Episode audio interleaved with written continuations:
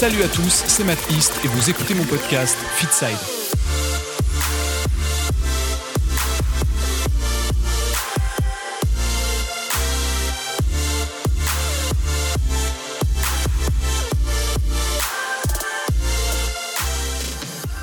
Bonjour et bienvenue pour ce troisième épisode de Fitside, le podcast qui traite de nutrition, de sport et de santé.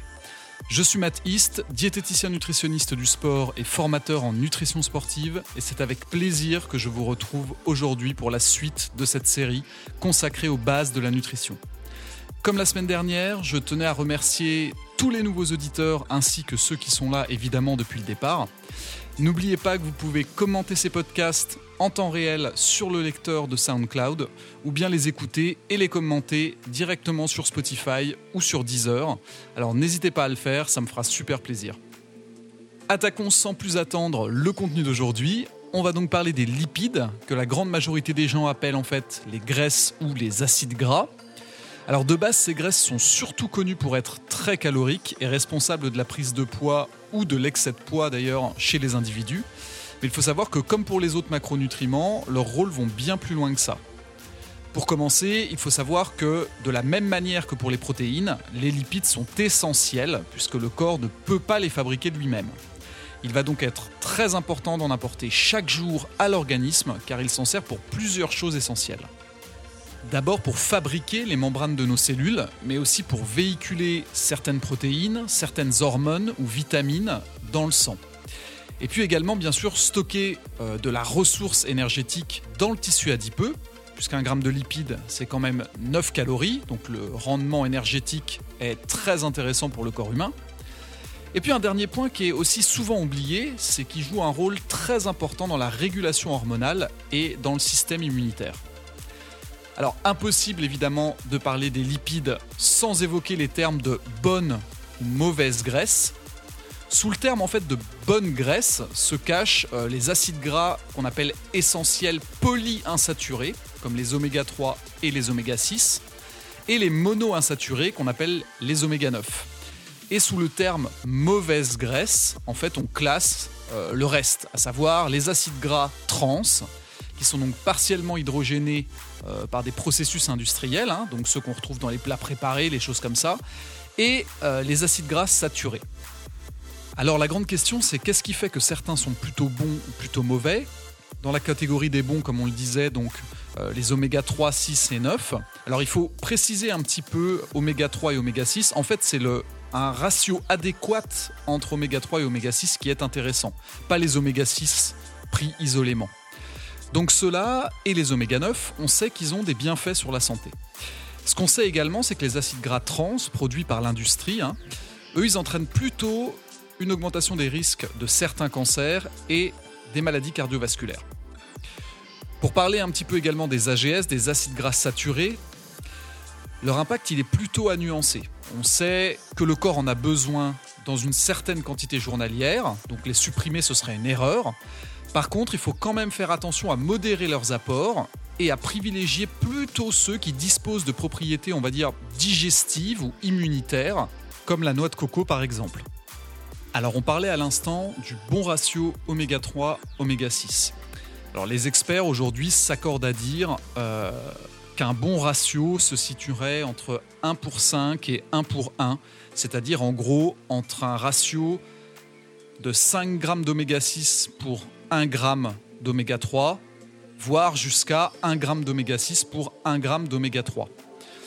Alors la consommation réelle en fait des individus aujourd'hui, elle se situerait plutôt proche des 20 pour 1, c'est-à-dire 20 g d'oméga 6 pour 1 g d'oméga 3. Il est donc super important de réduire sa consommation journalière d'oméga 6, alors qu'on trouve essentiellement dans les céréales, dans les huiles de tournesol, de maïs, de soja, les huiles de pépins de raisin, les conserves, les sauces du commerce, euh, les viandes, certains œufs qui n'auraient pas le label bleu blanc cœur par exemple. Et puis d'augmenter en parallèle sa consommation d'oméga 3 en mangeant plus de petits poissons gras, de saumon et pourquoi pas de compléments alimentaires. Alors, en pratique, et pour que ça reste relativement facile à mettre en place, je vous propose de vous donner quelques petites règles qui vous permettront en fait de rééquilibrer votre consommation d'acides gras. Alors en premier point, il va s'agir évidemment d'éliminer au maximum les acides gras trans et les huiles partiellement hydrogénées que vous retrouvez bah, dans les fast-foods, dans les plats industriels, tout ce que vous pouvez acheter en fait en grande surface et qui sont déjà sous cellophane ou dans des barquettes, euh, etc. Il faudra bien sûr augmenter la consommation d'oméga 3 en parallèle, comme on le disait juste avant, via les poissons gras, euh, les œufs, alors de préférence bio et bleu blanc les oléagineux, certaines huiles également, diminuer la consommation d'oméga 6, donc on disait tout à l'heure les huiles de tournesol, les huiles de soja, etc. Limiter malgré tout les acides gras saturés, donc qui doivent être présents mais pas en trop grande quantité. Hein. Alors ceux-là on les retrouve principalement dans la charcuterie. Et plutôt que consommer des acides gras saturés qui proviennent de cette charcuterie, on va les remplacer par des acides gras saturés qui proviennent euh, de l'huile de coco ou du chocolat noir par exemple. Et puis dans un dernier point, bah, consommer des oméga 9 hein, pour leurs propriétés digestives, immunitaires ou antibactériennes, comme on le disait. Donc là, je pense particulièrement à l'huile d'olive et à l'avocat.